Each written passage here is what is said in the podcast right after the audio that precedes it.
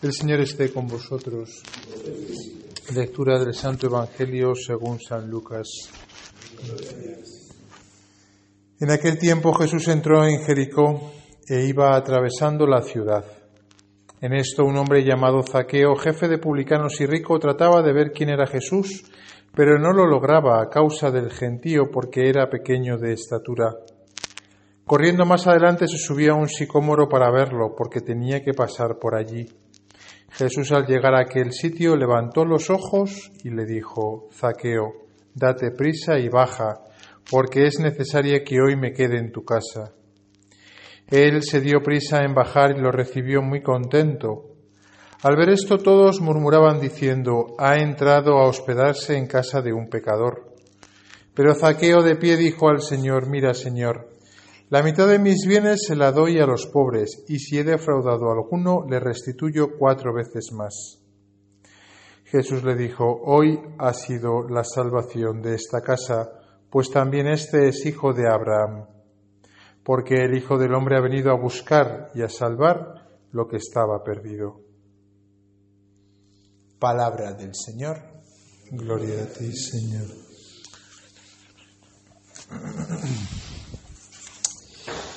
La palabra de Dios que hoy nos regala la Iglesia es muy hermosa, como siempre, pero quizá especialmente el domingo, con la conciencia de que a lo largo de todo el globo terráqueo se está leyendo la misma palabra de Dios que alimenta a todos los cristianos, ¿no? Este hombre Zaqueo, eh, pecador, jefe de publicanos, por lo tanto jefe de pecadores, ¿no? Eh, podemos muy bien vernos nosotros reflejados en él, ¿no? sobre todo en este momento de los ejercicios en el cual estamos repasando ¿no? en nuestra vida y dándonos cuenta de la cantidad de desamor que hay respecto a Dios, ¿no? que nos lo ha dado todo. Eso queda muy claro en la primera lectura, muy hermosa, ¿no? del libro de la sabiduría, ¿no? donde dice claramente que Dios ama a todos los seres y no aborrece nada de lo que ha creado porque si odiara algo de lo que ha creado, ¿cómo subsistiría si tú no lo quisieras? Luego, la creación es fruto del amor de Dios. Nosotros somos frutos del amor de Dios. Y la misma libertad que Dios nos ha dado es fruto, como veíamos ayer, del plan de amor de Dios. Lo que tuerce todo ese plan de amor es el pecado. El pecado fruto de nuestra libertad que crea desamor allí donde debería de haber amor. Lo que pasa es que si la creación fue algo grande, la redención es algo todavía más, hermoso, ¿no? Porque si ciertamente las cosas no deberían de haberse torcido y en ese caso hubiese sido, hubiese salido todo redondo, ¿no? Eh, en la economía actual de la salvación, en la cual el ser humano ¿no? se ha apartado de Dios, ¿no? Eh, el plan ha salido todavía más hermoso. Le ha costado a Dios ciertamente la vida y ha dejado la sangre ¿no? en, en, ello, ¿no? Pero es todavía más hermoso porque se muestra que ese amor de Dios no solamente estaba en el inicio de, de la creación, ¿no? de nuestra creación, sino que es un amor que está siempre ahí. No es como el Dios relojero de los ilustrados, ese Dios deísta, ¿no? que creaba y se apartaba y dejaba que el mundo funcionase, ¿no? con cierta justicia un poco fría, ¿no? En la cual pues tú te comes lo que te guisas, ¿no? Como se suele decir, no. Sino que Dios eh, eh, se ha compadecido de nosotros. Lo ha dicho también en la primera lectura, ¿no? Te compadeces, ¿no? Te compadeces de todos nosotros. Te compadeces de todos, porque todo lo puedes y pasas por alto los pecados de los hombres para que se arrepientan. Ese pasar de Jesús por toda la ciudad de, Jericó, ¿no? como de hecho fue así, ¿no? Eh, es de alguna manera también un símbolo de lo que fue la vida de, Dios, ¿no? de Jesucristo, de Dios hecho carne. ¿no? Atravesó todo lo que nosotros atravesamos en nuestro día a día ¿no? y a lo largo de nuestra vida. ¿no? Que es una ciudad, pues como es una ciudad, ¿no? hermosa por una parte, fea por otra parte. ¿no? Y Jesús es plenamente consciente de quién vive en esa ciudad ¿no? y de cómo está cada uno de los que habitan en esa ciudad. Zaqueo, como decíamos, ¿no? nos representa a todos nosotros, un hombre bajo de estatura, más allá de la altura de él, podemos entender aquí que hay, siempre hay, ¿no? En, el Evangelio siempre tiene su, cada detalle tiene su, su, posible interpretación, ¿no? Esa incapacidad de ver a Dios, ¿no? Esa incapacidad de zaqueo en su vida diaria de verle, porque era corto de estatura en el plano físico, pero que en el plano espiritual bien podemos nosotros también, aquí en ejercicios claramente se ve, ¿no? Interpretar como una incapacidad para ver a Dios en nuestro día a día. Por eso es muy importante lo que hace Zaqueo, porque Zaqueo da el primer paso, que es subirse a un árbol, ¿no? Que es ponerse en la altura. Ese deseo de ver a Jesús, ¿no? Ese deseo de, de contemplar al que le podía traer la salvación, porque si, si Zaqueo hace eso, desde luego es porque no estaba tranquilo en su vida. No por puritanismo, sino porque en sí mismo la vida que llevaba de pecado pues no le llenaba, por mucho que tuviese, por mucho que poder que controlase, por muchas personas que tuviesen a su cargo, por muchas influencias que tuviese en el imperio romano, ¿no?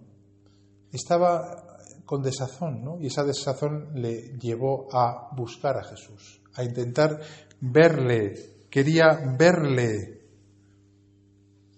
Y ese paso que da Zaqueo es el que posibilita que Jesús, ¿no? Eh, haga eh, el segundo paso. Pero el primero es nuestro, ¿eh? Es ese primer paso en el cual nosotros nos ponemos, como estamos aquí en ejercicios, ¿no? Nos ponemos a tiro, ¿no? Jesús entonces levanta los ojos cuando pasa por debajo del sicómoro y le dice a Zaqueo, es necesario que hoy yo me aloje en tu casa. Es necesario que hoy me aloje en tu casa, me quede en tu casa. ¿Qué sentiría Zaqueo en aquel momento? Él que no se esperaba que Jesús, el mismo Salvador, fuese ni siquiera a mirarle, cuanto menos a dirigirle la palabra, ¿no? Eso es lo que pasa cuando nos acercamos al confesionario, ¿no? Cuando meditamos nuestros pecados, ¿no? Que experimentamos, ¿no? Que Dios realmente nos tiene al acecho, pero no como el que nos vigila para reprendernos, ¿no? Sino, lo ha dicho también la primera lectura muy hermosamente, ¿no? Sino que nos corrige poco a poco, nos reprende y nos recuerda nuestro pecado para que apartándonos de él creamos en Dios. Es como ese Padre bueno que tiene una paciencia infinita, ¿no? Que nos conoce, que nos ve, que nos deja actuar, ¿no? Pero cuando nosotros damos el primer paso en nuestro desamor, nos dice, es necesario que yo me aloje en tu casa, en tu corazón, ¿no?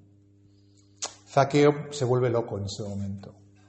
Y eso también es lo que experimentamos nosotros cuando vemos que realmente podemos estar solos en el mundo, podemos ser despreciados por los hombres, podemos ser objeto de la injusticia, pero para Dios, como decíamos el primer día, nuestro nombre está en su corazón.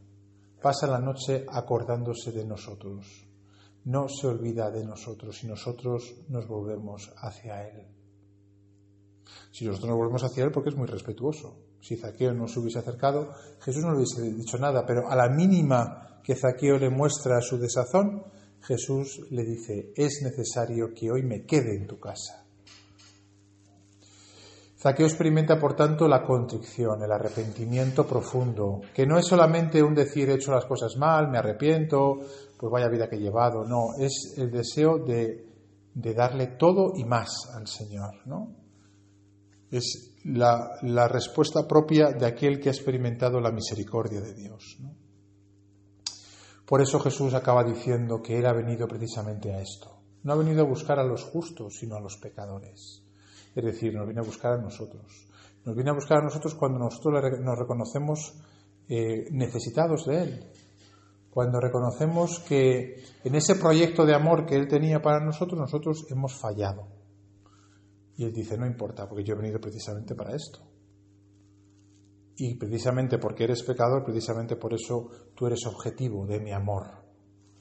Por eso llega a decir San Agustín una frase que es muy atrevida, ¿no? Oh feliz culpa que mereció tal redentor. decir feliz culpa de un pecado es muy atrevido, pero bueno, si un santo lo dice será por algo. Y ciertamente que precisamente por la culpa, por nuestro pecado, ¿no? Pudimos experimentar redoblado el amor de Dios. El deseo del alma, ¿no? Después de experimentar todo esto es quizá lo que dice la segunda lectura, ¿no? Que es eh, que el nombre de nuestro Señor Jesús sea glorificado en vosotros y vosotros en Él según la gracia de nuestro Dios y del Señor Jesucristo. Glorificar a Dios, alabarle, adorarle. Eso es lo que hacemos los, domingos. La civilización actual ha perdido la capacidad de alabar, de adorar, de dar gloria al nombre del Señor.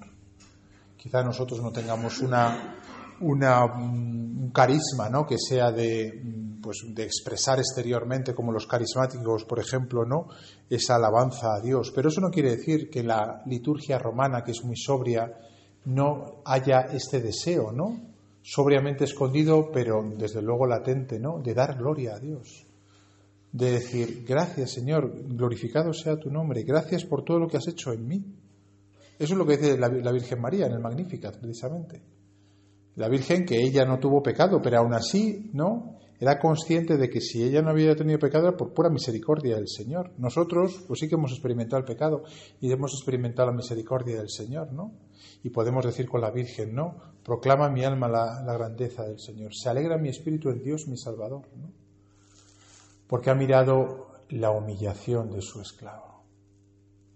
Pues que tengamos todo este movimiento, ¿no? Que aparece hoy en la Escritura que es tan hermoso, ¿no? Desde ese proyecto inicial de amor de Dios, la rebelión del pecado, el desamor que supone ese primer mm, paso de vuelta que da Zaqueo de buscar a Jesús, de querer verle, esa mirada de Jesús que descoloca completamente a Zaqueo, esa palabra que le derrite de amor al cuando le dice que quiere, que quiere alojarse, quedarse en su casa, ¿no? Esa respuesta de Zaqueo que dice, pues entonces si tú me das eh, uno, yo te doy cien, ¿no? A cambio de, ese perdón misericordioso que tú me das, ¿no? Y esa alegría de esa fiesta que se celebra en casa de Zaqueo, en casa de un pecador, pues con los amigos de Zaqueo, que serían pecadores, ¿eh? No creáis que fue que invitó a, los justos, invitó a los pecadores y en medio estaba Jesús, ¿no? Dando eh, gloria a todos, ¿no? A ese Dios tan misericordioso que se compadece de nosotros que nos reprende ciertamente, ¿no? Pero que lo hace para que, eh, recordándonos nuestros pecados, como decíamos en la primera lectura, nos apartemos del mal, creamos en Dios y le podamos dar gloria.